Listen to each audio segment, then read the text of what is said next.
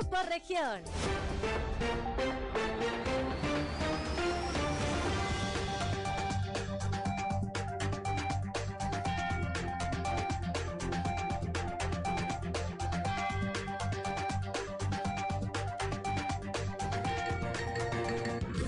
Esto es Fuerte y Claro. Transmitiendo para todo Coahuila. Fuerte y Claro. Las noticias como son. Con Juan de León y Claudia Olinda Morán.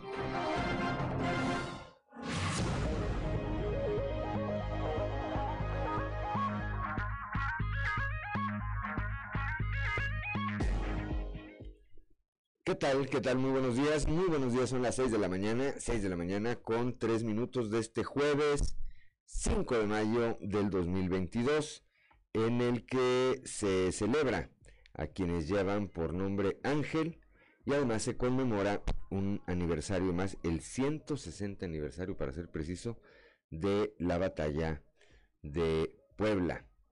Eh, como todo, bueno, ya estamos aquí en Fuerte y Claro, este espacio informativo de Grupo Región para todo el territorio del estado de eh, Coahuila. Y como todas las mañanas, saludo a mi compañera Claudio Linda Morán, así como a quienes nos acompañan en las diferentes regiones del estado de Coahuila. Claudio Linda Morán, muy buenos días. Muy buenos días, Juan, y muy buenos días a quienes nos escuchan a través de la radio por región 91.3 Saltillo en la región sureste, por región 91.1 en la región centro carbonífera Desierto y cinco manantiales, por región 103.5 en región Laguna y de Durango, por región 97.9 en la región norte de Coahuila y sur de Texas y por región 91.5 en región Acuña, Jiménez y del Río, Texas. Un saludo también a quienes nos siguen a través de las redes sociales por la página de Facebook Región Capital Coahuila. 6 de la mañana, 6 de la mañana con 4 minutos y bueno, ya está activada nuestra línea de WhatsApp eh, como siempre, para recibir sus mensajes, sugerencias, comentarios, denuncias y cualquier otra comunicación que desee usted tener con nosotros. Es el 844-155-155-69. 15, ya no me escuché, ¿sí, sí nos escuchamos? Sí. 844, ahí me 844-155-69. 15, repito, Claudio Linda Morán, ¿cómo amanece el día de hoy? A esta hora son las 6 de la mañana con 5 minutos. A esta hora la temperatura en Saltillo está en los 19 grados, Monclova 24, Piedras Negras 22, Torreón 21, General Cepeda 19 grados, Arteaga 18, Ciudad Acuña 21 grados, en Derramadero al sur de Saltillo 17 grados, Musquis, San Juan de Sabinas y San Buenaventura 24 grados, Cuatro Ciénegas registra 23 grados, Parras de la Fuente 18 y Ramos Arispe 21 grados. Pero si usted quiere conocer a detalle el pronóstico del tiempo para todas las regiones, vamos con Angélica Acosta.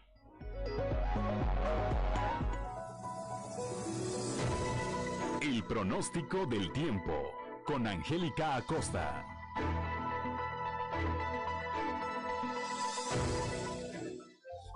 Hola, hola, ¿cómo estás? Qué placer saludarte. Ya es jueves 5 de mayo, estoy lista para darte la información del clima. Mi nombre es Angélica Costa. Pon atención, continúan las temperaturas cálidas. Para Saltillo se espera una máxima de 33 grados, mínima de 17 durante el día. Mucho sol, va a estar agradable, va a estar muy cálido. Por la noche un cielo totalmente claro. La posibilidad de lluvia a comparación del día de ayer se reduce notablemente hasta 0%. Excelente. Nos vamos hasta Monclova, también temperatura cálida, máxima de 35 grados, mínima de 22. Durante el día principal principalmente soleado, va a ser rico, va a ser agradable, va a ser muy cálido y por la noche un cielo totalmente claro. 1% la posibilidad de chubasco para Monclova, muy bien. En Torreón, Coahuila, 38 grados como máxima, temperatura muy cálida, mínima de 22 durante el día. Predomina el cielo claro, predomina el cielo soleado, va a ser muy muy cálido y por la noche un cielo totalmente claro. Nula la posibilidad de precipitación ahí para Torreón. Excelente, nos vamos hasta Piedras Negras, máxima de 34 grados, mínima de 20. Durante el día vamos a tener eh, bastante nubosidad, va a estar nubladito, sin embargo se va a sentir cálido, ¿ok? Por la noche un cielo parcialmente nublado y la posibilidad de precipitación, atención, piedras negras se incrementa más durante el día que por la noche, 69%. Toma tus precauciones y maneja con muchísimo cuidado. Nos vamos a esta ciudad Acuña, máxima de 32 grados, mínima de 22 durante el día, bastante nubladito y por la noche áreas de nubosidad. Se va a sentir cálido, ¿eh? Durante el día y también por la noche. La posibilidad de precipitación ahí para Ciudad Acuña, ojo, atención, muy elevada 85%, así que maneja con mucho cuidado y toma tus precauciones. Nos vamos hasta la Sultana del Norte, ahí en Monterrey, Nuevo León, se espera una temperatura muy cálida, máxima de 37 grados, mínima de 22. Durante el día predomina el cielo claro, predomina el cielo soleado, por la noche un cielo principalmente claro y bueno, la posibilidad de precipitación 4%, eso es para Monterrey. Amigos, ahí están los detalles del clima, se esperan lluvias, maneje con cuidado, tome sus precauciones. Muy buenos días.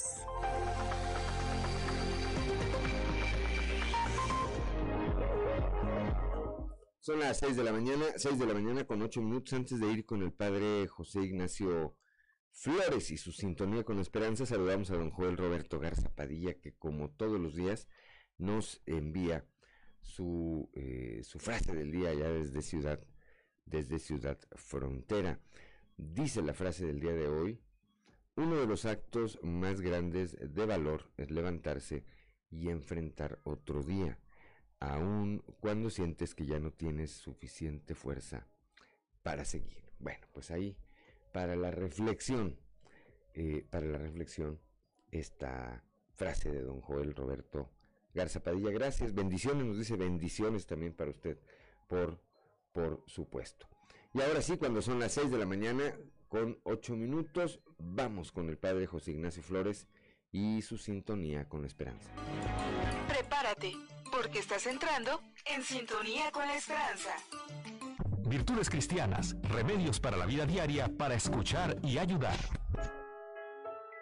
Un lugar con valor y esperanza para toda la familia. Queda con ustedes el Padre José Ignacio Flores en sintonía con la esperanza.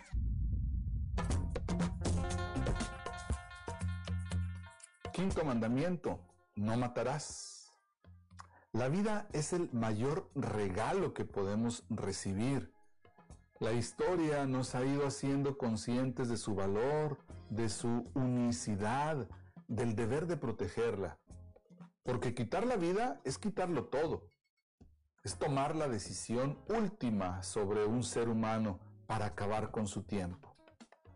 Parte del avance de la humanidad pasa por comprender que matar no ha sido la solución de nada ni en guerras, ni en conflictos, ni en nombre de justicia, ni como forma de afrontar un problema. Muchos de nosotros hemos vivido toda la vida en paz, en sociedades donde la guerra parece algo lejano. Y quizás por eso mismo somos menos conscientes del peso de la violencia en la historia, de la cantidad de vidas arrebatadas en nombre de ideologías, patrias o leyes. Pero desgraciadamente la historia es también historia de muertes violentas, de vidas truncadas prematuramente, de decisiones de arrebatar la vida a los otros. También hoy, aunque quizás de formas diferentes, en nombre de la salud, la libertad o el derecho de unos sobre otros, o en nombre de la despreocupación, y la falta de compasión. No basta la materialidad de no matar cuando la indiferencia o el abandono supone de hecho la muerte de los otros o cuando condenamos al prójimo a la muerte en vida. Hoy sigue resonando el no matarás, convertido en una llamada a defender la vida en todas sus formas y en todo momento, y al mismo tiempo convertido en lucha, porque esa vida sea plena, digna y humana. De poco servirá defender la vida del hermano si luego me es indiferente que esa vida se desarrolle en condiciones inhumanas. Nuestro mandamiento no es solo defender la vida de la muerte infligida, es también trabajar para que en esas existencias haya acogida, encuentro, amor o tiempo regalado. Entonces, el no matar se convierte en darás vida. Tenemos muchos frentes abiertos en esa defensa de la vida, la vida que aún está en ciernes, la que ya desplegándose, sin embargo, se encuentra con condiciones que la ponen en riesgo. La vida invernal, que ante la perspectiva del dolor puede preferir el final? No hay respuestas fáciles, ni cabe aquí el trazo grueso. Nos toca defender la vida en cada momento, cada aliento, cada instante. Pero en dicha defensa nos toca también empeñarnos porque la defensa de la vida sea en condiciones dignas. Y ahí hay muchos caminos. Que tengas un excelente día. El amor y los valores se han hecho presentes. A partir de hoy, podemos vivir un futuro mejor. Te invitamos a vivir en sintonía con la esperanza y muchas gracias por tu preferencia.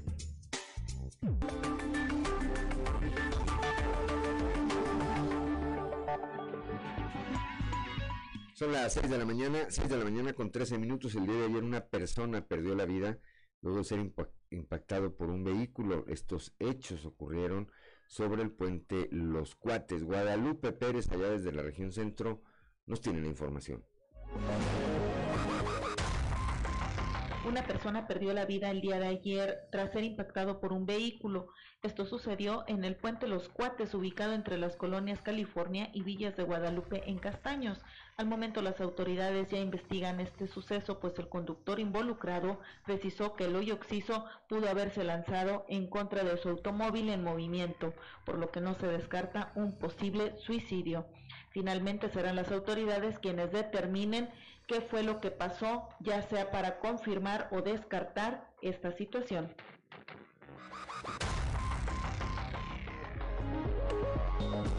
Seis de la mañana con 14 minutos, Claudelina Morán. Este jueves podría definirse la situación legal del conductor de la empresa DM Control que provocó la muerte, una muerte en un accidente. Christopher Vanegas nos informa.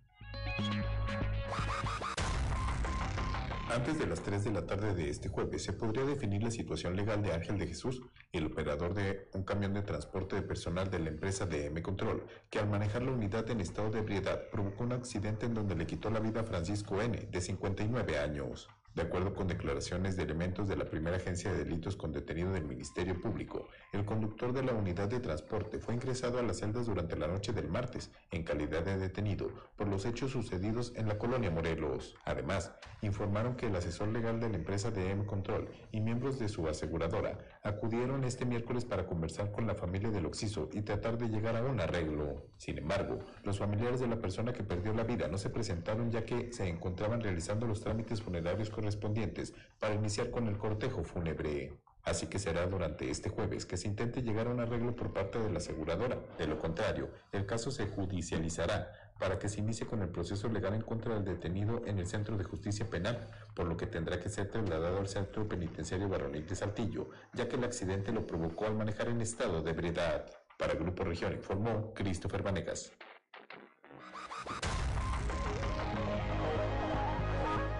Son las 6 de la mañana, 6 de la mañana con 15 minutos. Cristo Vanegas también nos informa, se reportó el día de ayer ante las autoridades la desaparición de una joven de 15 años aquí en la región sureste del estado. Nuevamente, se reportó la desaparición de una joven de 15 años en la región sureste del estado.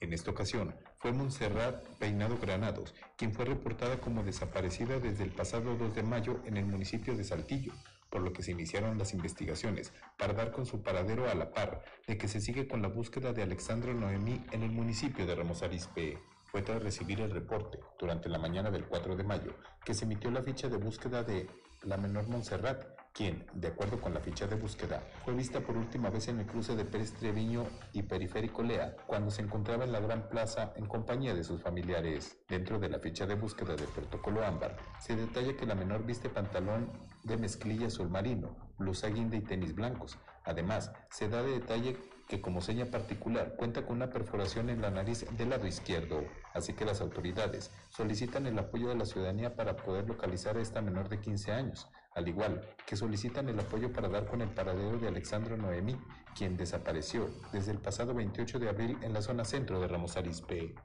Para Grupo Región informó Christopher Vanegas.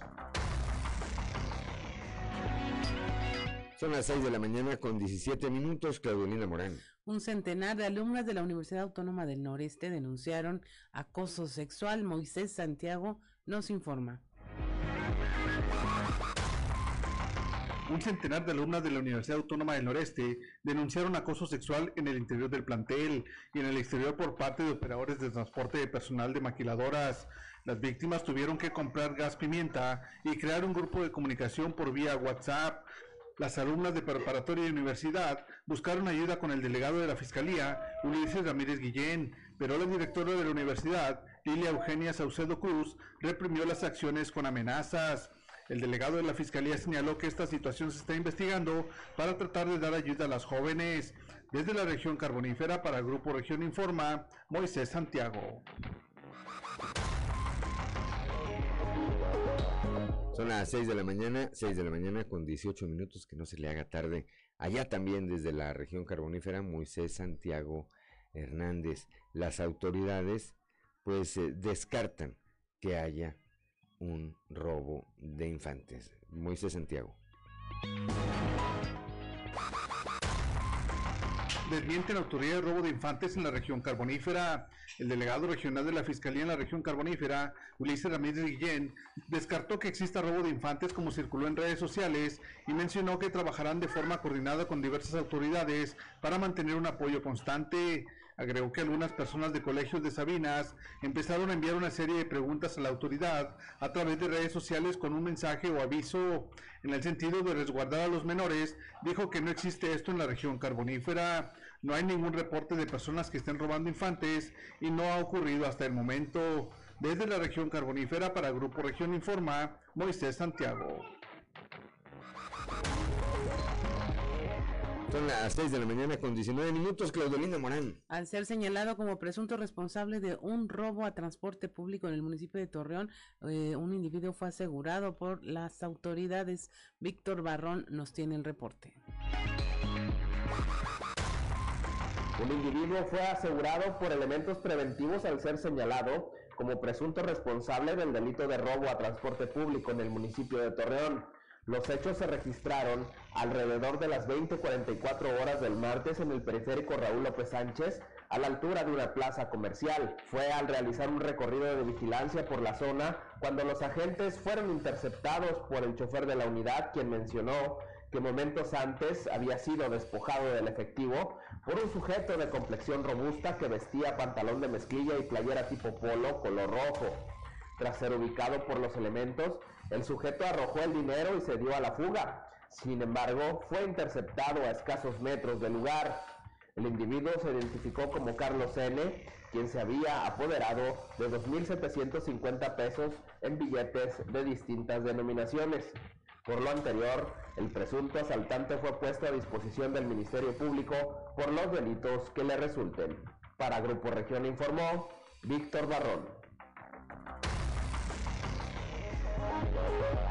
Son las 6 de la mañana, 6 de la mañana con 20 minutos. Hoy vamos a platicar, más adelante vamos a platicar con Antonio Nerio, director de la Comisión Estatal de Aguas y Saneamiento, sobre este tema de la presa Palo Blanco. Estamos en Fuerte y Claro.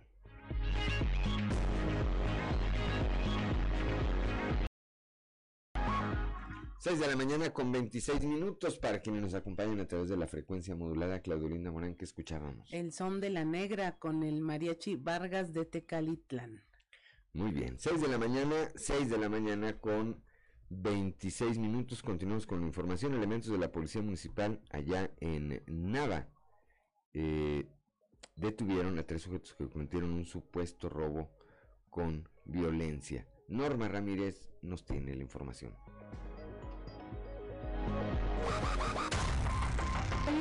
Policía Municipal de Nava, de la delegación Venustiano Carranza, detuvieron a tres sujetos que cometieron un supuesto robo con violencia y privación ilegal de la libertad en agravio de un taxista. Los hechos ocurrieron en la conocida colonia CAP sobre la calle Piedras Negras, esquina con Armando Treviño. Trascendió que el taxi de la línea Canales de la marca Chevrolet tipo Aveo color blanco prestó su servicio a tres personas de sexo masculino.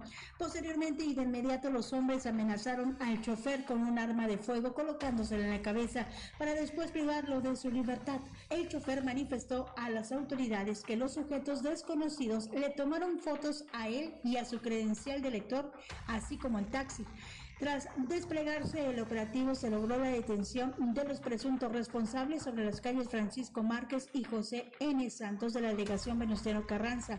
La policía informó que se trata de Julio César N., de 26 años, José Alberto N., y de 27 años, así como Rogelio N., de 39, por lo que fueron puestos a disposición del Ministerio Público.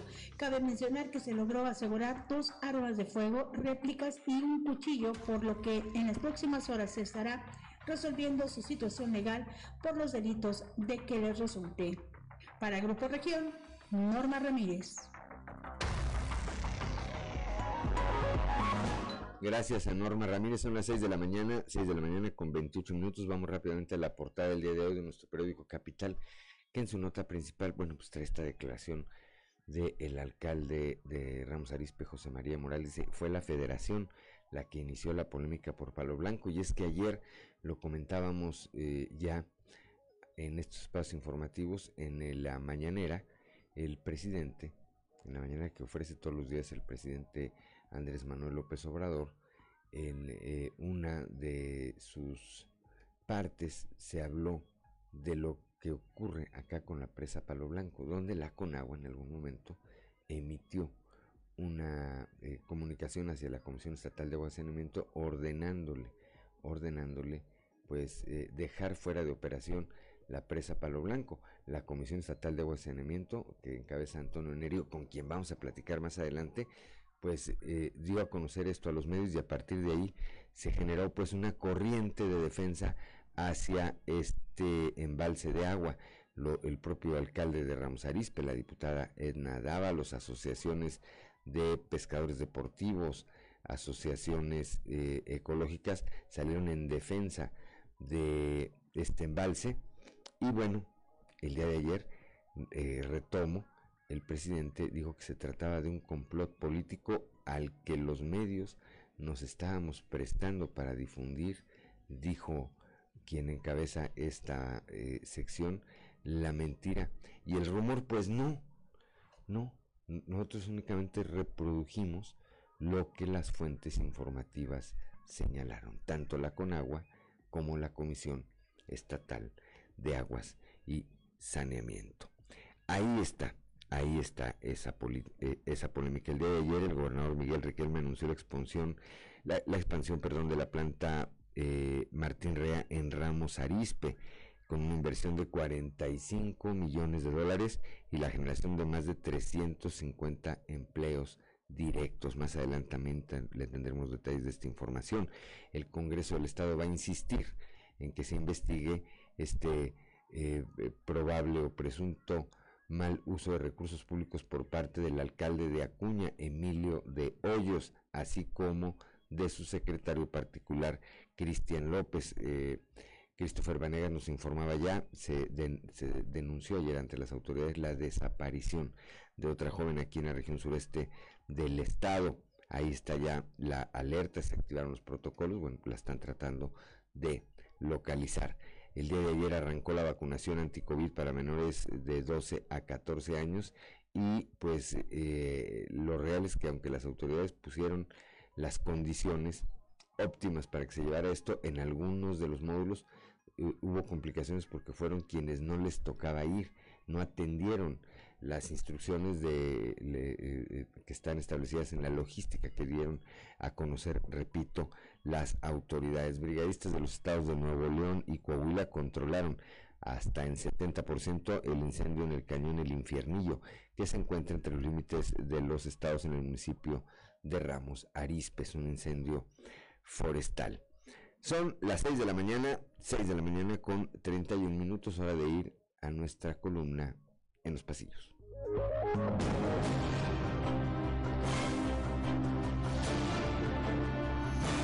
Y en el cartón de hoy, a un año, que nos presenta a la jefa de gobierno de la Ciudad de México, Claudia Sheinbaum, diciéndonos hipócritas e inmorales, mientras atrás de ella está el accidente de la línea 12 de hace un año, pero también nos dice Claudia Sheinbaum, los que evadimos responsabilidades. Parece que al gobierno federal de la 4T no le cayó nada bien el costo que en términos de opinión pública tuvo que pagar por la ocurrencia de la Conagua de cerrar la presa Palo Blanco. Primero fue el comunicado que en pleno domingo emitió la dependencia federal para decir que no dijo lo que dijo y ayer en la propia mañanera del presidente AMLO salió a la luz y como de costumbre prefirieron echarle la culpa a los medios de comunicación que admitir su hierro y posterior recule. ¡Ya nos exhibiste!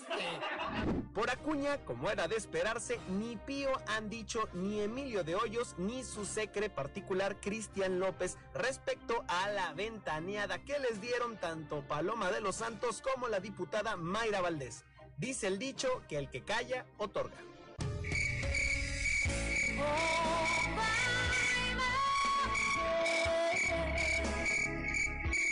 Mal parado dejaron al neomorenista Luis Fernando Salazar con el tema de que le invierte una fortuna a sus redes sociales en el ánimo de buscar lo que aparentemente ya le quitaron de las manos y que no es otra cosa que la candidatura a gobernador para el próximo año. El ex niño azul parece ser el único que no se ha dado cuenta de que en la carrera por la nominación él está fuera desde hace mucho. Eres el rival más débil. Adiós.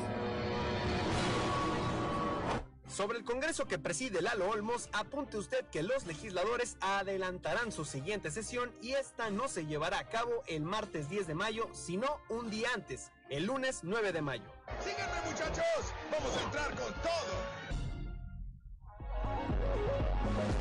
6 de la mañana con 34 minutos, Claudelina Morán, un resumen de la información nacional. Imparable la escalada de precios luego de que el presidente Andrés Manuel López Obrador anunciara un plan contra la inflación, la Alianza Nacional de Pequeños Comerciantes consideró que esta fue una acción tardía y que no bajarán los precios, que estas medidas se debieron presentar antes y no esperar hasta que ya se afectaran eh, los bolsillos de las familias, ya que no promete reducir el precio de los 24 productos seleccionados de la canasta básica, sino fijarlos en su precio actual en los siguientes seis meses, justo antes de la temporada de fin de año, cuando tradicionalmente suben. Continuará la onda de calor en la mayor parte del país. El Servicio Meteorológico Nacional anunció que persistirá esta onda sobre la mayor parte de la República Mexicana y se pronostican temperaturas de 40 a 45 grados en 15 entidades del país, posibles torbellinos o tornados en Coahuila y Nuevo León, además de chubascos con descargas eléctricas en otras regiones, también de Coahuila, Nuevo León y Tamaulipas. De 400 quejas contra la Guardia Nacional, solo reconocen una desde junio de 2019, cuando fue creada hasta diciembre de 2021. La Guardia Nacional ha realizado más de 260 operativos policíacos, pero solo admite haber tenido uso excesivo de la fuerza en un caso, a pesar de que existen más de 400 quejas en su contra por presuntas violaciones a derechos humanos e incluso recomendaciones de organismos nacionales e internacionales por estos abusos. Colapsa túnel de Huachicoleros, hay una persona muerta. Esto al colapsar parte de un túnel de 400 metros de longitud que era utilizado para extraer de manera ilegal combustible en el ducto de petróleos mexicanos en el Estado de México. El túnel se extendía desde una vivienda hasta la citada tubería de Pemex. Después de sacar la estructura que se colapsó, el equipo de rescate logró extraer el cuerpo de una persona que permanecía entre los escombros, identificado como Daniel Manuel de la Rosa Ávila, de 40 años. Los invitan a Foro Mundial Social y los deportan. Participantes del Foro Mundial Social en la Ciudad de México denunciaron que fueron dos los invitados que no pudieron acudir al evento que se celebra en esta ciudad debido a que fueron deportados por las autoridades mexicanas. Se trata de Keila Simpson, una mujer trans defensora de derechos humanos de Brasil. Estuvo detenida e incomunicada en el aeropuerto internacional por 10 horas y finalmente la devolvieron a su país, así como el académico kurdo Erol Polat también en la aduana del Aeropuerto Internacional de la Ciudad de México le pidieron su pasaporte, fotografiaron sus documentos y 10 horas después le informaron que sería deportado. Finalmente inhabilitan a 43 suplantadoras de las llamadas sociedades financieras. Esto a través de la Comisión Nacional para la Protección y Defensa de los Usuarios. Se dieron cuenta de que estas empresas operaban eh, como sociedades financieras, pero realmente eh, pretendían extorsionar con millones de pesos a personas y empresas que solicitan créditos que finalmente nunca son otorgados, pero que les cobran. Hasta aquí la información nacional. 6 de la mañana con 37 minutos. Gracias, Claudelina Morán. Vamos con Raúl Rocha, eh, que ayer platicó con el alcalde de Ramos Arispe, José María Morales Padilla, sobre este tema de la presa Palo Blanco y aclara el alcalde dónde empezó esta polémica. Raúl, muy buenos días. ¿Qué tal, compañeros? Buenos días. Esta es la información para el día de hoy. El tema sobre la solicitud para la demolición de la presa Palo Blanco se generó a nivel federal, no en el estado, afirmó el alcalde de Ramos Arizpe, José María Morales. Así respondió tras señalarse en la conferencia mañanera del presidente de la República que la información de la destrucción de la presa ubicada en Ramos Arizpe fue gestada por una campaña originada en Coahuila. Eh, hay un juego de palabras ¿no? en ese tema nosotros hemos expresado la postura, la, postura es de que esta es una, eh, la única presa, el único cuerpo de agua que tenemos cerca de la zona metropolitana de la región sureste, en donde es un lugar que ya tiene vida propia, en donde hay asociaciones de pescadores, hay asociaciones ambientalistas, eh, que, definitivamente están muy al pendiente del cuidado de, esta, de este cuerpo de agua. Eh, lo hemos estado viendo en lluvias extraordinarias, el comportamiento, hay que ver que hemos tenido huracanes, hemos tenido eh, lluvias atípicas en los últimos años y nunca habido una situación de riesgo en, la presa. Es que yo insisto, o sea, no se, no, se, no se genera el tema aquí, el tema se genera en las oficinas federales, o sea, y una vez que se genera, luego nosotros somos los culpables, es lo que no entiendo, ¿no? Eh, mi postura es esa y es clara, eh, es mantener la presa, es mantener este cuerpo de agua, sería un ecocidio eh, hacerlo, dado que ya hay un ecosistema en ese lugar. Y, obviamente pues, estaremos en coordinación con el Estado para hacer todo lo necesario para que esto se mantenga. Esta es la información para el día de hoy. Buen día. Son las 6 de la mañana, 6 de la mañana con 39 minutos, Claudolinda Morán. La reforma electoral implica un retroceso para la democracia, señalan diputados, en este caso Shamir Fernández Hernández, quien opinó que la iniciativa presentada por el presidente es un retroceso en términos de democracia. La información con nuestro compañero Víctor Barrón. Hola, ¿qué tal a la audiencia de Grupo Región en temas de la comarca lagunera? El diputado federal por el Distrito 06 de Coahuila, Samir Fernández Hernández opinó que la iniciativa de reforma electoral presentada por el presidente Andrés Manuel López Obrador significaría un retroceso de años en términos de democracia para el país. Vamos a escuchar parte de lo que nos platicó y ahorita estamos trabajando sobre la, la, nueva presentación que hizo el presidente en el tema de la reforma electoral, que sin duda alguna, eh, ahorita les comento que es una iniciativa en acción. Realmente la propuesta que ellos tienen es una propuesta donde queremos retroceder muchos años, además de desaparecer el libre, quitar los nominales y quitar el contrapeso de una democracia en un país, pero no se vale. Eso no estamos a favor, igual como se votó la reforma energética, hacer lo mismo, si no hay modificaciones y si no hay consensos, ya lo ya y aparte comentaste, las iniciativas que se han presentado en su momento en la historia de nuestro país han tenido un proceso muy largo. ¿eh? Algunas han tardado hasta dos años en aprobarse, sobre todo en discusiones análisis. Esta iniciativa presenta que tengamos eh, votaciones el próximo eh, mes de enero para, febrero, para, lo, para lo que vienen siendo los eh, consejeros que tuvieran directa eh, y que tuviera más votos por el presidente. Nosotros no estaríamos jugando en ese tema necesitamos gente preparada, gente imparcial, gente que se dedique exclusivamente a hacer una buena, eh, un buen papel, sobre todo el mundo cuando se creó, se buscó que hubiera transparencia, hubiera honestidad, y desgraciadamente el desaparecer y ponerle a modo a su gobierno, ahorita este, no es adecuado para la democracia en nuestro país.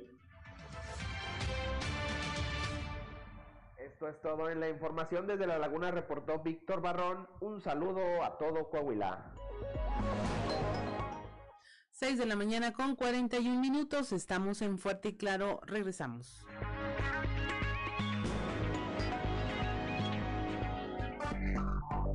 Enseguida. Son las 6 de la mañana, 6 de la mañana con 47 minutos.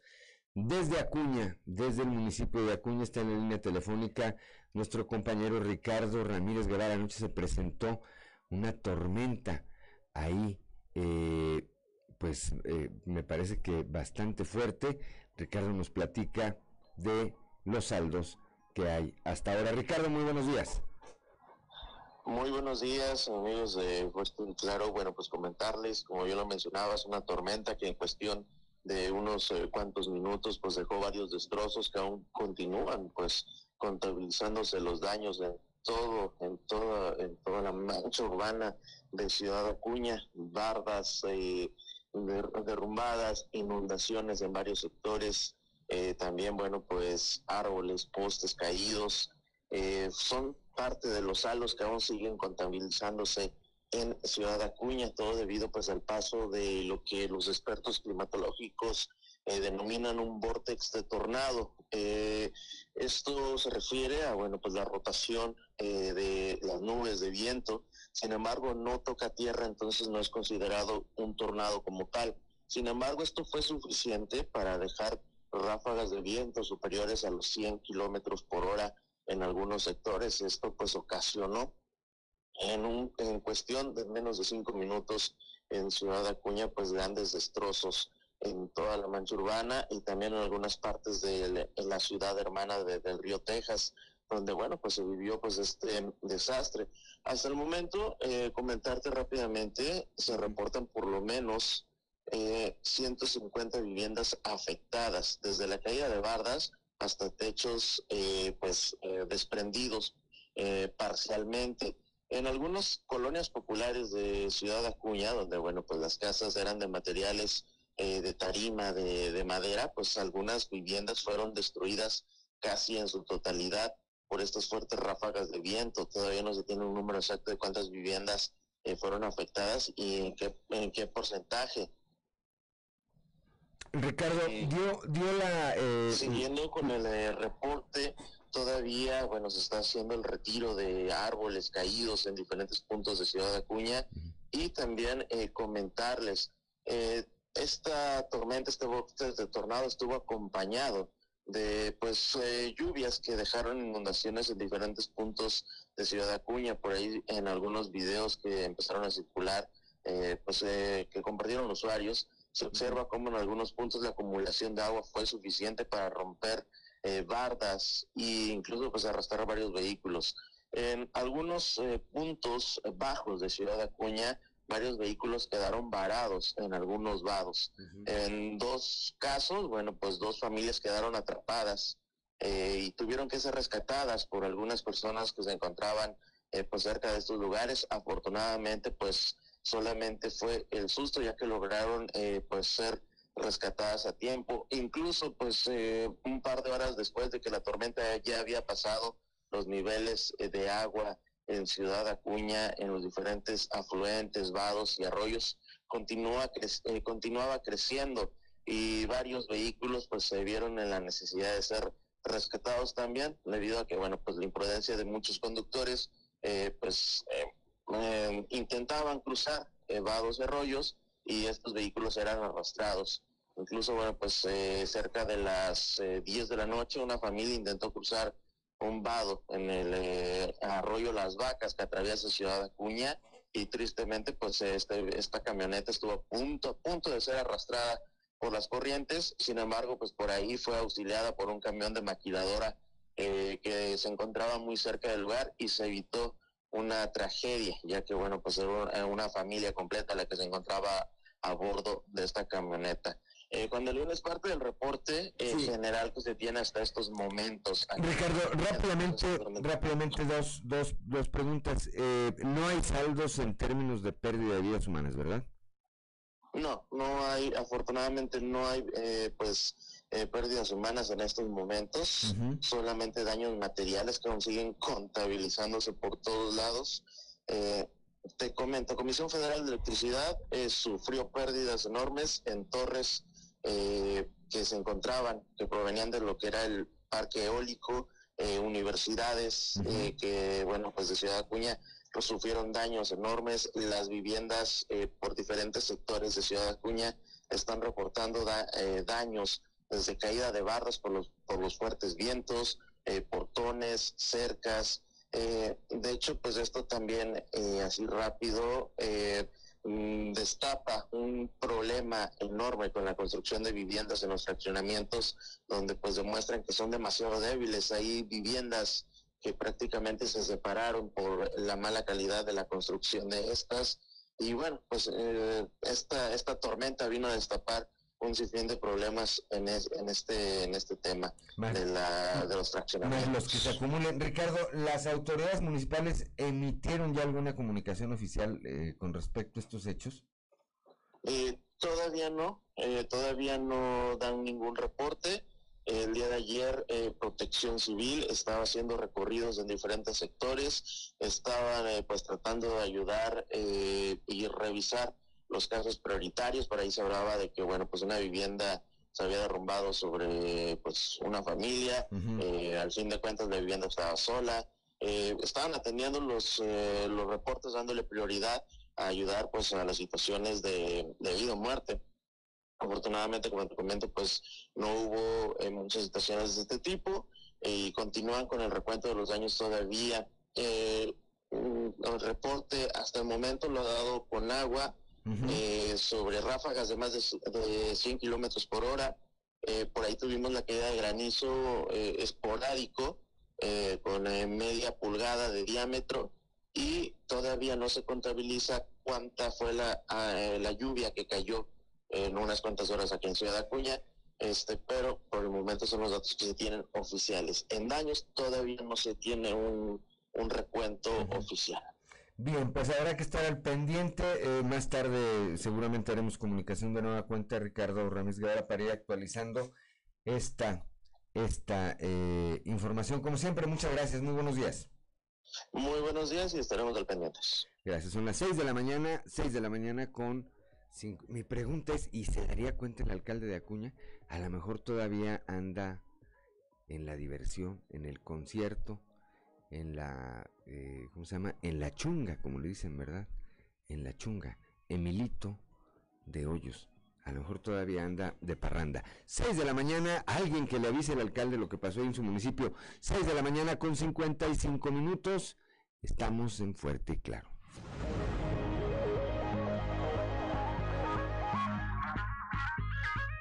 Mañana en punto estamos en Fuerte y Claro y usted si nos sigue a través de la radio escuchó al mariachi Vargas de Tecalitlán con El Cascabel. El mariachi Vargas es desde 1897 ha sido referente de la música popular mexicana en todo el mundo. Ya celebra 125 eh, años de historia este, este febrero cumplió los 125 años y va a celebrar con una eh, gira internacional y un disco que va a salir justo en este mes de mayo. La gira comienza en el estado de Washington, en Estados Unidos así de internacionales. Y bueno, continuando con la información, ayer inició la vacunación anti-COVID dirigida a menores de 12 a 14 años. Nuestra compañera Leslie Delgado nos tiene el reporte.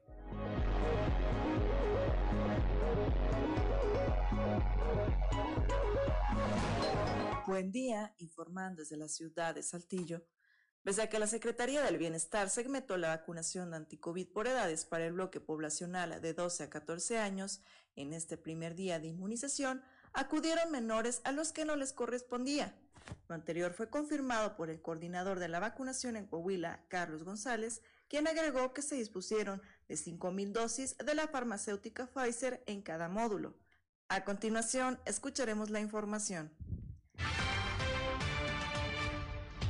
Sí, este, sí, mira, este, eh, vamos a terminar, vamos a terminar con todos los jóvenes, este, no van a quedar, no nos van a quedar pendientes. Tenemos 5.000 dosis y este, y pues vamos a ver que terminamos. Igual en las fechas del día de mañana, pasado y el sábado se tienen también 5.000 dosis por módulo.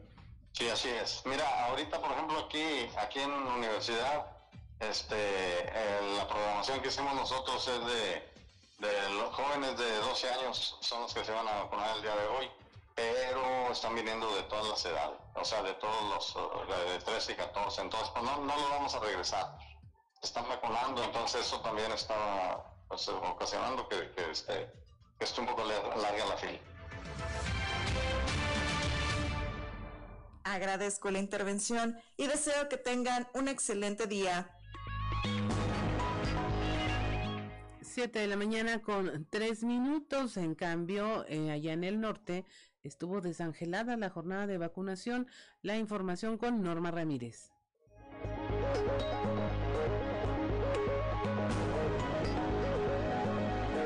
Muy buenos días, esta es la información desde Piedras Negras. A pesar de hacer un extenso anuncio en instalación este miércoles y jueves de una jornada especial de vacunación anti-COVID-19 para menores de 12 a 17 años, estos hicieron lucir las instalaciones del Salón Suter desangelado, puesto que no hubo respuesta esperada. Acever López Cázares, servidora de la Nación y responsable del módulo, declaró que se atendió a menos de 50 menores quienes acudieron junto a un padre tutor para que se les aplicara el biológico de Pfizer. Y desafortunadamente hemos tenido muy poca este, presencia de los menores. Entonces sí invitamos a los padres de familia a que acudan, que traigan sus menores de 12 a hasta 17 años, ¿verdad? Si eh, les falta su primera dosis de Pfizer, que acudan aquí al CPM, al Salón CPM de 9 a 1 de la tarde. Vamos a estar el día de hoy y también el día de mañana. También estamos invitando a aquellos que les falte su segunda dosis de Pfizer también eh, en, en, ese mismo rango de edad, después de que hayan cumplido ya sus 21 días de haber aplicado la primera dosis. ¿Qué es lo que tienen que traer? Ellos tienen que presentarse con su eh, expediente de vacunación, que lo tienen que descargar de la página de mi vacuna. Lo descargan, lo imprimen, lo traen junto con su CURP. Para Fuerte y Claro, Norma Ramírez. 7 de la mañana con 5 minutos, pues como dice la canción, ¿no, Ricardo? A la antigüita, llegabas a la escuela y ya estaban ahí los que hacían la campaña de vacunación, ¿para que se pierden tanto? 7 de la mañana con 5 minutos, vinculan a proceso a dos personas por tráfico de migrantes y cohecho, esto en la región centro, la información con nuestra compañera Guadalupe Pérez.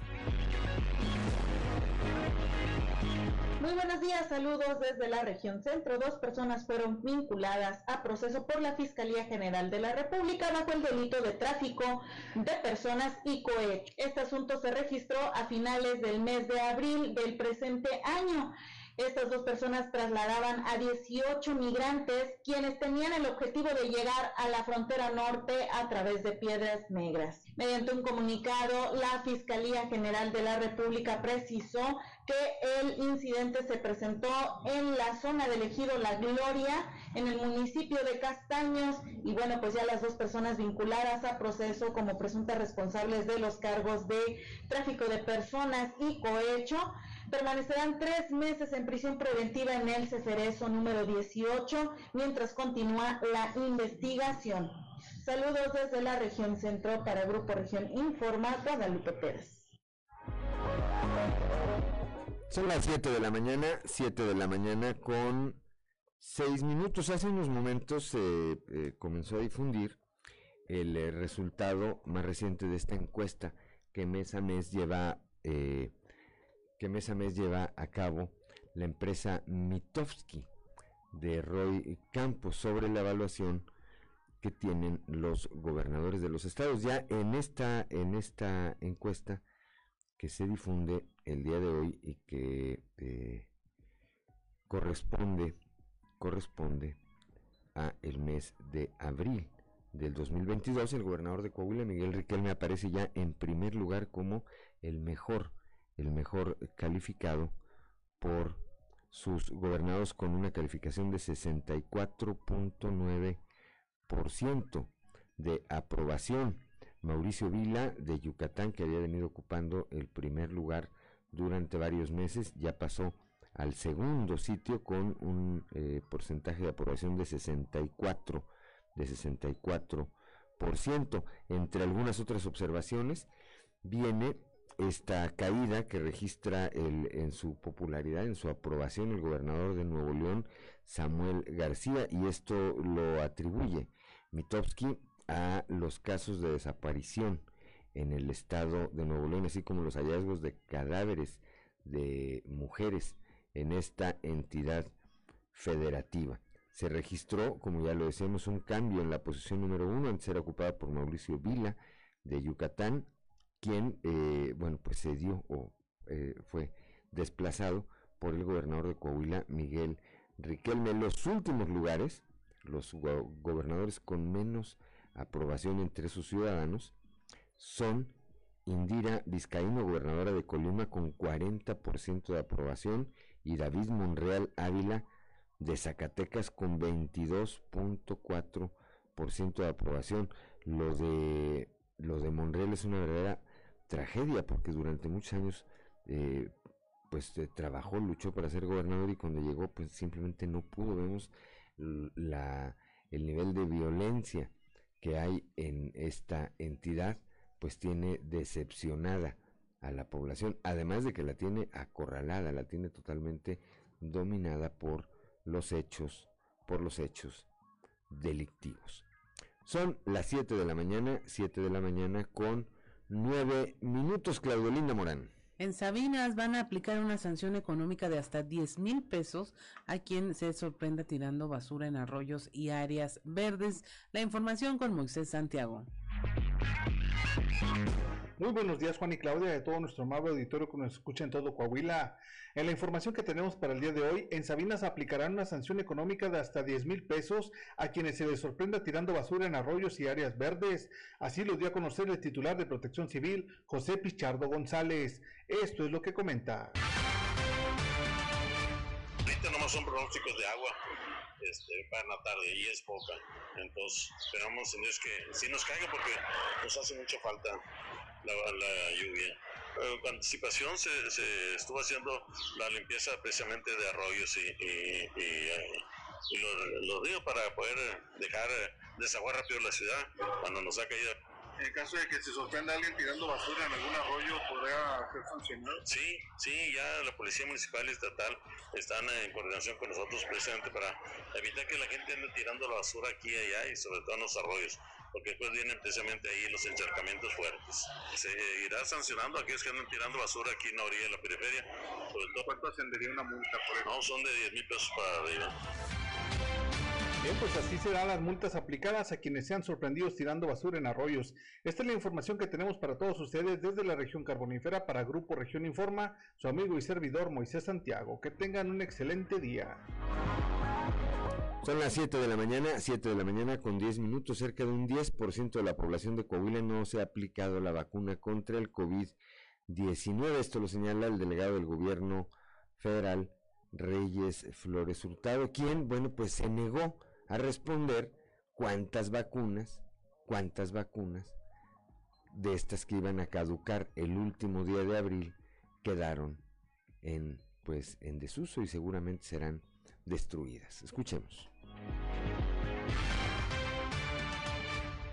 Tenemos 120 mil vacunas desplegadas en el, en el estado. Eh, la mayor parte, 80 mil aproximadamente, se están concentrando en las zonas más, más eh, pobladas. Arranca ya acá la zona norte hoy con vacuna en, en, en Sutel. Entonces vamos a tener acá aproximadamente 10 mil vacunas que la idea es cumplir pues, con el 100% de la, de, la, de la meta. Hay una demanda importante en este rango de edad, entonces vamos a, vamos a, a, cumplir con la, con la meta. También tenemos vacuna que se va a desplegar para, para, para esta zona, que es AstraZeneca, pero esa no va destinada a menores de edad. Entonces, en, en, en breve vamos a darles a conocer también la, la, la, continuidad de la campaña con, con, contra el COVID-19 para, para, adultos o mayores de 18 años que no se hayan aplicado la, la, vacuna. ¿no? Y decirles también, aprovechar ustedes para decirle a la población que se vacunen. Tenemos un 10% aproximadamente de la población que no, que no, ha, que no ha querido vacunarse. Eh, y hoy como nunca la vacuna está a disposición de todos. Hemos También es cierto que en ese 10% de la población es donde tenemos la mayor incidencia de hospitalización y de, y, y de, causas también de incidencia de muerte, pues.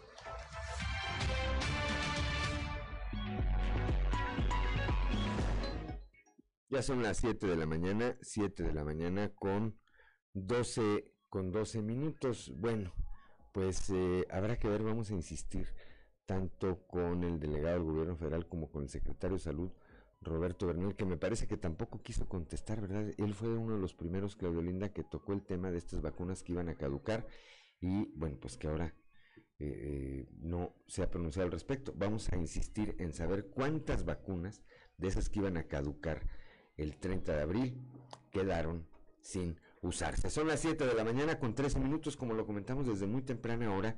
Eh, eh, vamos a platicar con el director de la Comisión Estatal del Agua, de Aguas y Saneamiento aquí en el estado, Antonio Nerio, sobre esta pues polémica que se generó o que se avivó a partir de lo que dijo ayer el gobierno federal. Ahora dice que es un complot, que es un complot eh, político que alimentamos los medios, que nos prestamos al rumor y a la mentira. Antonio Nerio, director de la Comisión Estatal de Aguas y Saneamientos, muy buenos días. A ver, platíquenos. Hubo una comunicación de parte de la Comisión Nacional del Agua en donde plantea, esta comunicación inicial donde plantea dejar fuera de operación la presa Palo Blanco. Buenos días, Juan, un gusto saludarte. Eh, pues efectivamente, en el mes de marzo de este año fue el es el último comunicado, no comunicado, el último oficio, el último documento, es un documento pues oficial de, de, parte de la de la Conagua, en donde nos indica que hay que poner fuera de operación la presa Palo Blanco de manera inmediata. Así lo dice textualmente. Y, además dice que esto hay que hacerlo mediante un tajo en la cortina. Técnicamente, este, disculpa que lo interrumpa Antonio, técnicamente, ¿qué es hacer un tajo en la cortina? ¿Es hacer un agujero?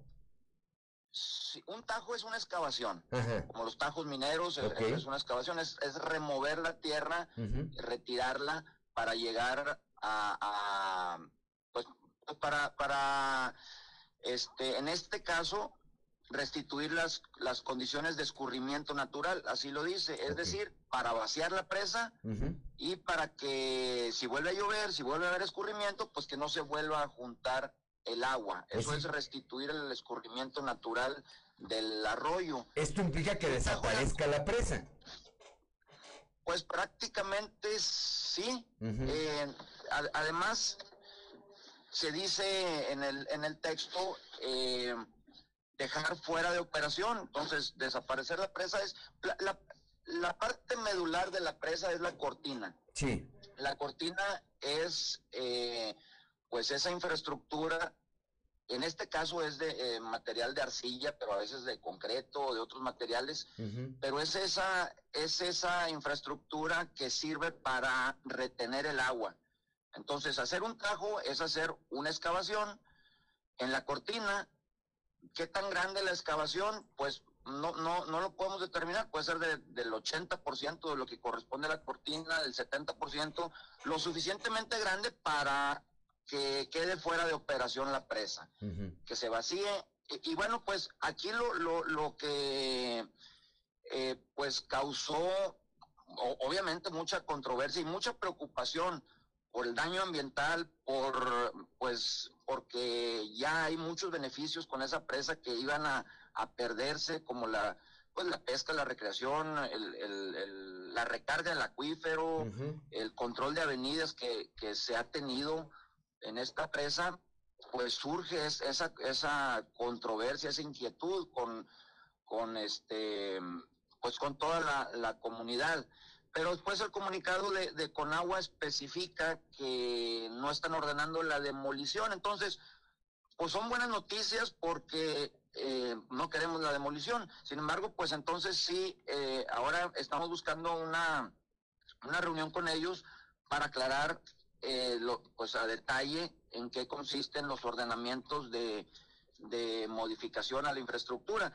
Si, si no va a ser un tajo en la cortina, este, que esperemos que, cambie eso, em, pues seguir cumpliendo con, las normativas y seguir pues realizando las adecuaciones correspondientes para que cumpla pues con todas las especificaciones de seguridad, que eso es algo pues que a nosotros sí nos preocupa eh, y sí nos ocupa. Estamos, hemos hecho algunos estudios que la misma Conagua nos ha pedido, se han entregado a la Conagua y, se han hecho ahí algunas observaciones. Se han cumplido algunas de ellas, otras no se han cumplido de las observaciones que ha, que ha hecho la Conagua, como lo manifiestan en los mismos eh, documentos, eh, pero pues eso es lo que buscamos, la, la oportunidad de, de, cumplirlo en la medida de nuestras posibilidades como, como comisión estatal y si no, pues con la colaboración de la misma federación. Ese es eh, por, un,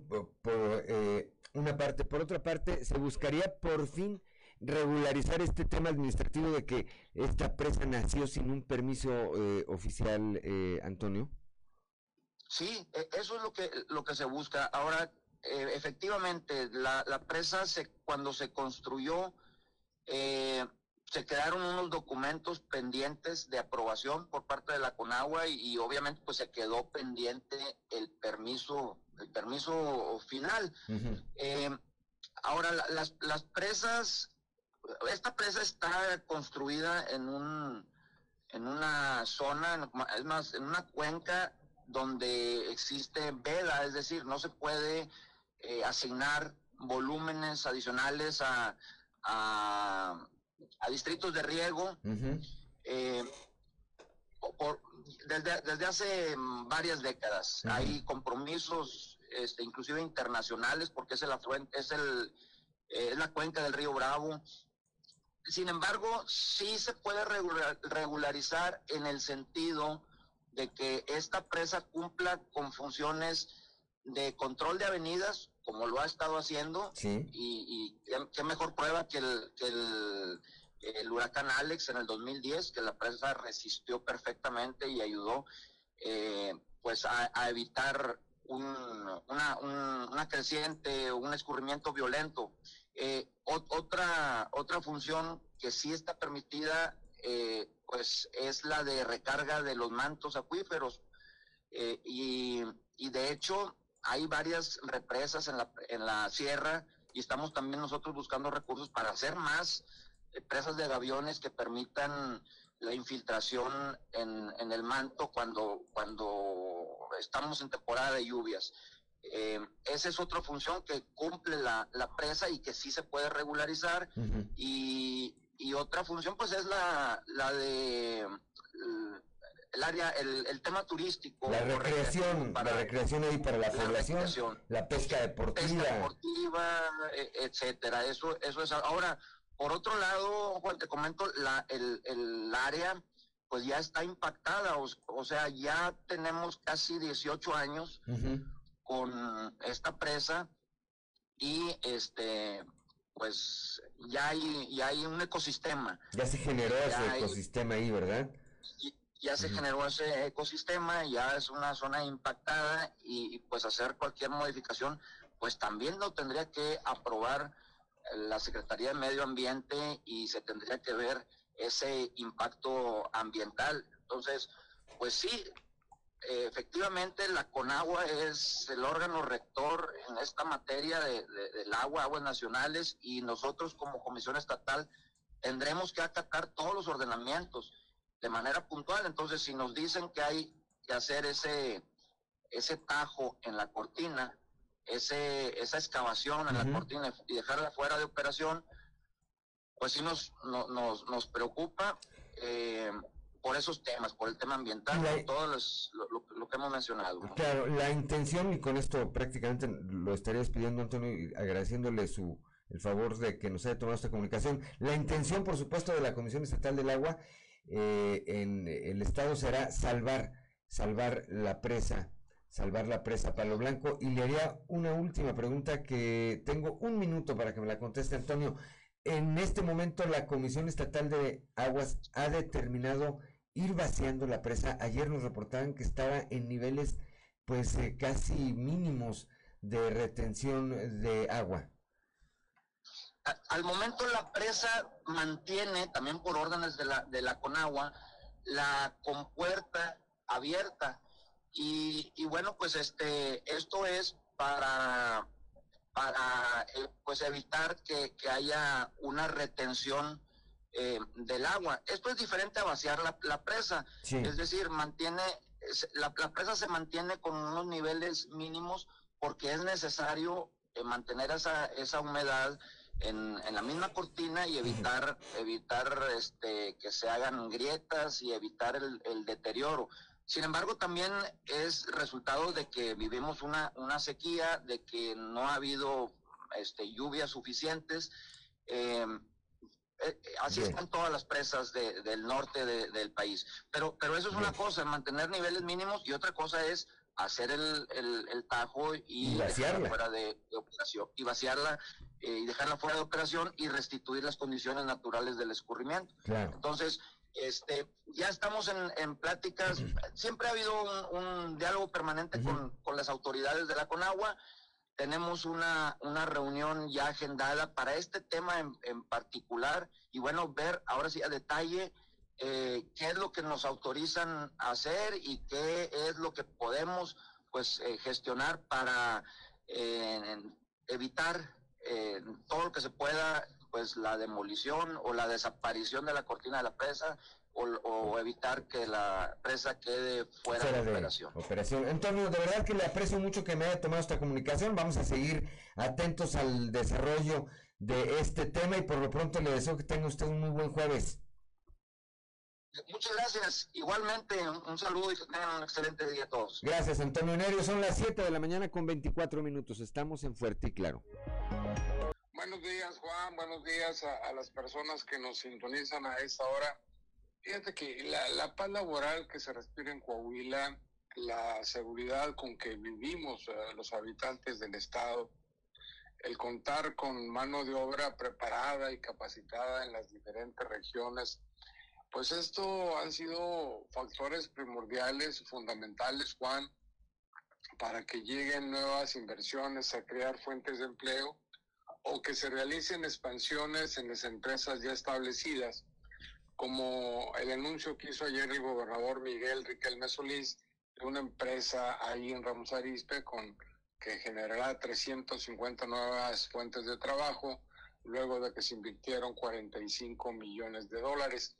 Y este tipo de trabajo, este tipo de chamba que hace el gobierno de Coahuila en la atracción de capitales nacionales o foráneos para que vengan a crear empleo, pues hacen que el gobernador Miguel Riquelme aparezca en primer lugar en el ranking de gobernadores eh, y, pues bueno, desplazando por ahí a Mauricio Vila, que por muchos, muchos meses estuvo en primer lugar el gobernador de Yucatán y que ahora pues se ve desplazado por el trabajo que realiza Miguel Ángel Riquelme Solís, mi estimado Juan. Pues, eh, a ver, le, el desarrollo en el que está el Estado, pues es innegable. Vemos que incluso en algunas regiones, como es el caso de la región sureste, luego lo que hay es problema para conseguir manos de obra. Platicamos hace unas eh, un par de semanas con eh, Mario Mata, quien es director de Fomento Económico aquí en el Ayuntamiento de Saltillo, además empresario, y dice, oye, se está, eh, se está batallando y se están buscando alternativas de solución para tener mano de obra, porque hay mucho empleo. Y eso pues se refleja de manera integral, Toño, mientras haya trabajo, pues hay desarrollo, eh, las autoridades hacen lo que les corresponde en materia de garantizar la paz y la tranquilidad, no solamente para eh, como un factor de atracción de empresas, sino para la propia eh, convivencia de los ciudadanos que sentimos, que sentimos ese trabajo y cuando, sobre todo cuando lo comparamos con lo que pasa en entidades como Nuevo León, Zacatecas, Tamaulipas, sí. este, bueno, pues ahí dimensionamos qué es lo que está pasando y esto se refleja evidentemente, Toño, pues en la popularidad, en la aprobación que tienen las autoridades, en este caso el gobernador Riquelme.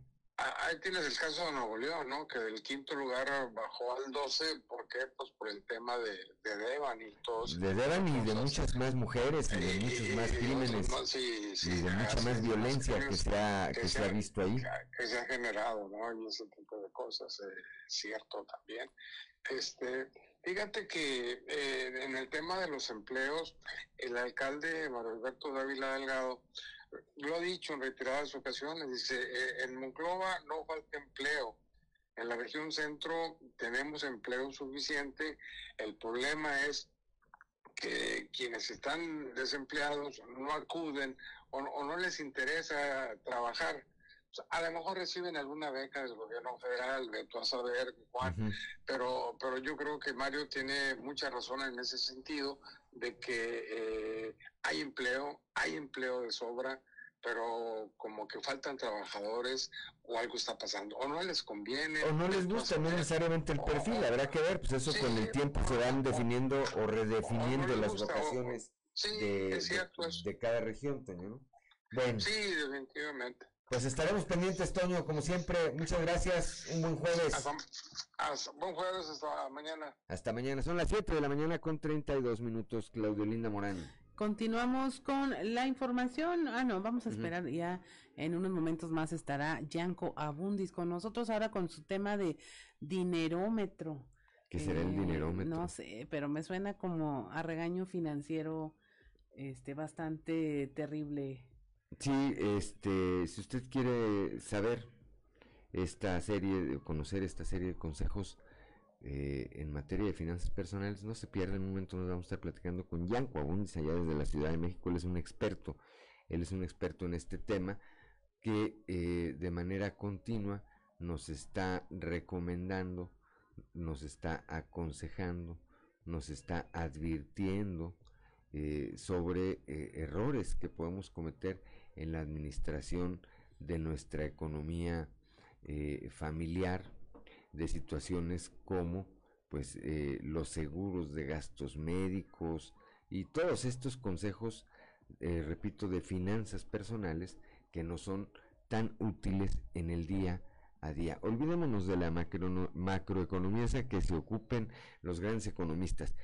Atendamos, atendamos de manera eh, prioritaria pues lo que tiene que ver con el bolsillo de nosotros. Yanco Abundis desde la Ciudad de México, como todos los jueves, muy buenos días. ¿Qué tal, Juan? Buenos días, ¿cómo estás? Aquí estamos, Yanco, este, correteando la semana. Muy bien, como debe ser. Como marca el manual. Exactamente. ¿Tú cómo estás? ¿Qué dice la Ciudad de México? Pues con mucha contaminación. Pues bueno, ese es parte del precio que hay que pagar por el desarrollo, Yanco. Ah, pues sí, ¿Qué te puedo decir? De repente parece un exceso, parece muy alto ese precio, evidentemente, ¿verdad? Pero pues ahí está. Exactamente, pero bueno, pues ya algún día me jubilaré y me iré de aquí. Ándale, ahí a la Marquesa, al Estado de México. Hay muchos lugares cerca este, ah, increíbles donde no hay esta contaminación, evidentemente. Exactamente, pero bueno, pues no, no hay que quejarse, gracias a Dios aquí estamos. Así es. Con vida. Y que así sigamos por lo menos 100 años más, Yanko.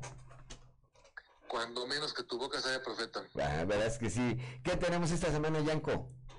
Oye, vamos a hablar del dinerómetro, para que veamos las clases sociales, pero no las clases sociales del INEGI, del gobierno, de esta macroeconomía que tú decías ¿sí?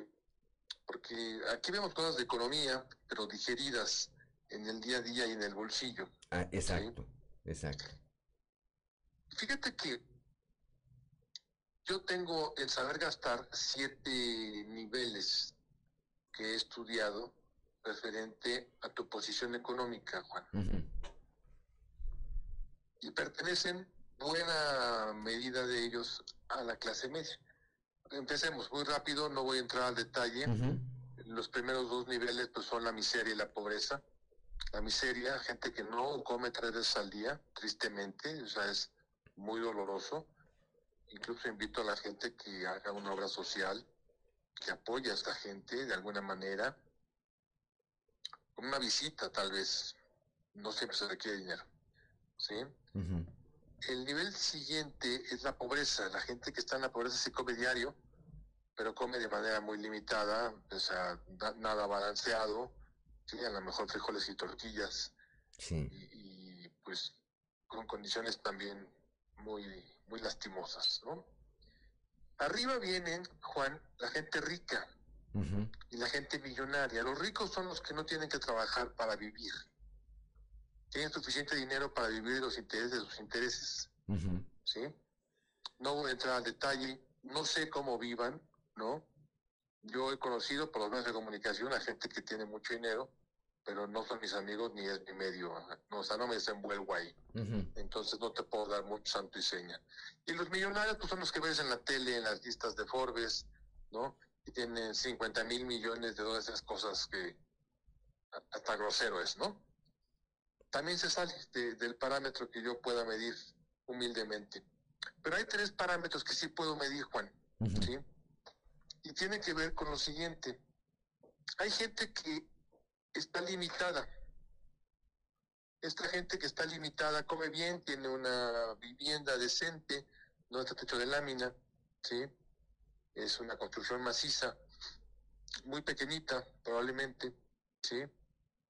Pero tienen condiciones que les permiten incluso hacer algunos lujos como te puedo decir, son personas que tienen una pantalla y que tienen alguna plataforma de estas de streaming para ver películas, series, etcétera. ¿Sí? Bien. Viven muy limitados. El siguiente nivel es el nivel estable. Gente que incluso puede tener un auto a lo mejor del año, claramente a crédito, ahí lo va pagando, va sufriendo, va batallando, y se puede dar sus vacacioncitas, ¿no? Eh, está en un nivel de estabilidad suficiente que le permite crear un poquito de patrimonio. Y vendría después la gente adinerada. De repente tú ves en la calle alguien con un carro muy bueno, de lujo probablemente, y dices, no, ese cuate es rico. No, no es rico. Si fuera rico traería guaruras y traería una serie de, de aditamentos que, pues no, es gente adinerada. Sí, sí, puede traer un carro de lujo. Por supuesto, es un carro que está pagando, ¿sí? Y a lo mejor se echa un viaje al extranjero, etcétera, etcétera. Más allá de esto, Juan, el tema central de hoy, ¿sí? De cuánto tienen y cómo comen, es la movilidad entre estos niveles, ¿sí? Porque alguien del nivel limitado puede llegar al nivel adinerado? La respuesta es sí. Pero cuidado, Juan, porque alguien de un nivel superior puede bajar. Entonces, lo que yo quiero decirte es que debes de cuidar, como siempre decimos, tu forma de gastar para que tu movilidad no sea hacia abajo, sino sea hacia arriba. ¿Sí? Porque es muy peligroso, Juan, que de repente viene una pandemia y entonces cierra mi negocio y entonces me despiden y yo estando en un nivel estable, ahora me voy a un nivel limitado. Difícilmente bajaré a la pobreza, difícilmente, ¿sí? Pero en una de esas, si eres limitado, podrías bajar a la pobreza. Claro. Hay estudios muy importantes de la ONU y que te dicen que se incrementó la pobreza con la pandemia. Pues esto, es, esto es claro y es obvio, es evidente, ¿sí? Pero mucho depende de uno, Juan. Yo te pregunto, ¿cuánto tienes de reserva ahorita para que si te confinan tres meses más, puedas vivir? ¿Sí? Tienes que cinco mil pesos, diez mil, veinte mil. La mayoría de la gente me dice, tengo cero. Y mi reserva es negativa porque le debo a la tarjeta 25 mil pesos. ¿Sí? Entonces, si tú no tienes una reserva, Juan, en caso de una contingencia, ahorita dije pandemia, pero puede ser una enfermedad, puede ser un accidente, puede ser un despido, pueden ser tantas cosas a las que estamos expuestos. El, problema es que tu movilidad puede ir hacia abajo, Juan. Muy rápidamente, ¿verdad? Muy rápidamente. Entonces, por favor, generemos una reserva que nos permita mantener nuestro nivel. Con la barriga llena, Juan, se piensa mejor. Sí, sí, sí, y, y, teniendo esa reserva, eh, bueno, nos permite enfrentar, como dices tú, cualquier o casi cualquier contingencia, Yanko. La inmensa mayoría las enfrentamos sin problema, Juan. Entonces generamos una reserva. A ver, otra vez, no vamos a ser millonarios, nunca jamás, nunca.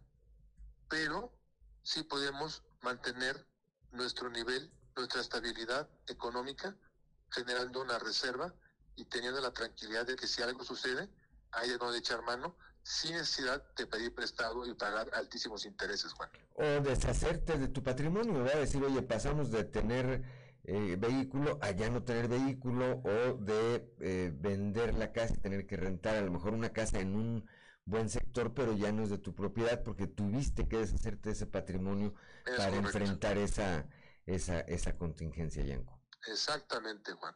es el clavo. Tener, tener, tener una reserva siempre para evitar esa pues esa caída en este dinerómetro como bien lo como bien lo lo defines eh, mi querido Yanko. Antes de despedirnos aquí había hay, hay un hay un chiste de un de un eh, empresario cuyo suegro también era empresario. Entonces le decían a este al yerno al empresario le decían es que ese empresario hizo millonario a su suegro. Dijeron, oye, pues qué bien. No, dijo, antes era multimillonario. Lo pasó de multimillonario a millonario, Yanko. ¿eh? la pata. Así es. Buen jueves, Yanko. Como siempre, un placer platicar contigo. Un abrazo, Juan. Muy buenos días. Siete de la mañana, gracias a Yanko Aguinza de la Ciudad de México. Siete de la mañana con 42 minutos. Estamos en Fuerte y Claro.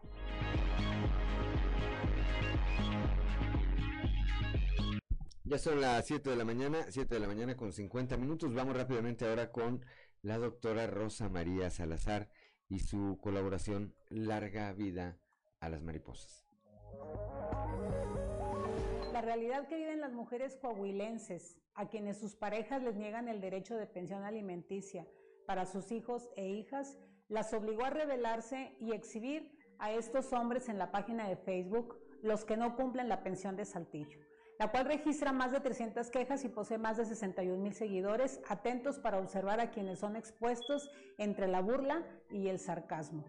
Y lo volvieron a hacer en la marcha del 8 de marzo, colocando un tendedero en la Plaza Nueva Tlaxcala. Sin embargo, lo que muchas mujeres desconocen es que si bien en materia familiar no castiga a los deudores de pensión alimenticia, el Código Penal sí lo hace. El desconocimiento se refleja en las cifras que proporciona el Banco Estatal de Datos sobre Violencia contra las Mujeres y Niñas en Coahuila.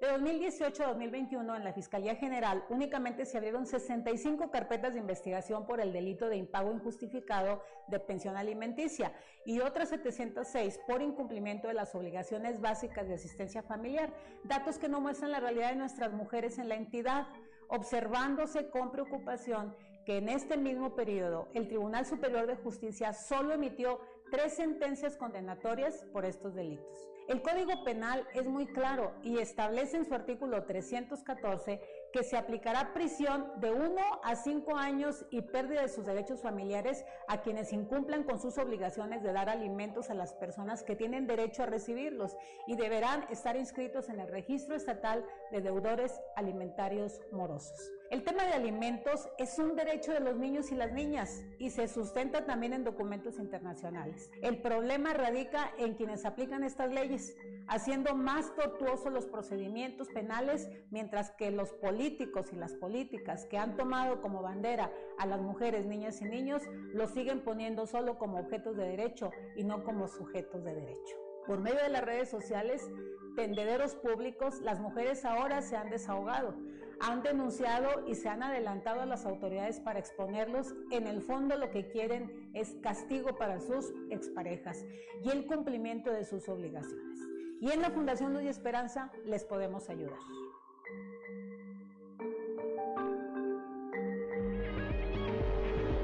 Son las 7 de la mañana con 52 minutos, Claudelina Morán. Continuando con la información, el gobernador Miguel Riquelme anunció la expansión de la planta de la compañía Martín Rea en Ramos Arizpe con una inversión de 45 millones de dólares y la generación de más de 350 empleos. En este acto reiteró su compromiso de generar las condiciones para que todas las empresas que determinen instalarse en Coahuila tengan la certidumbre de que su administración trabaja para que les vaya bien. Ahí estuvo la cónsul general de Canadá, Sandra Shadik, en la el alcalde Ramos Arizpe, José María Morales Padilla, y el secretario de Economía de Coahuila, Claudio Bres Garza. Son las 7 de la mañana con 53 minutos. El secretario de Inclusión y Desarrollo Social, Manolo Jiménez Salinas, presidió la instalación de la Comisión de la Primera Infancia y tomó protesta al Grupo de Implementación Territorial como parte de la estrategia transversal conjunta entre sociedad y gobierno para garantizar el interés superior de la niñez, enmarcado esto en los ejes salud, inclusión y familia de acuerdo eh, del acuerdo social, perdón, mejora.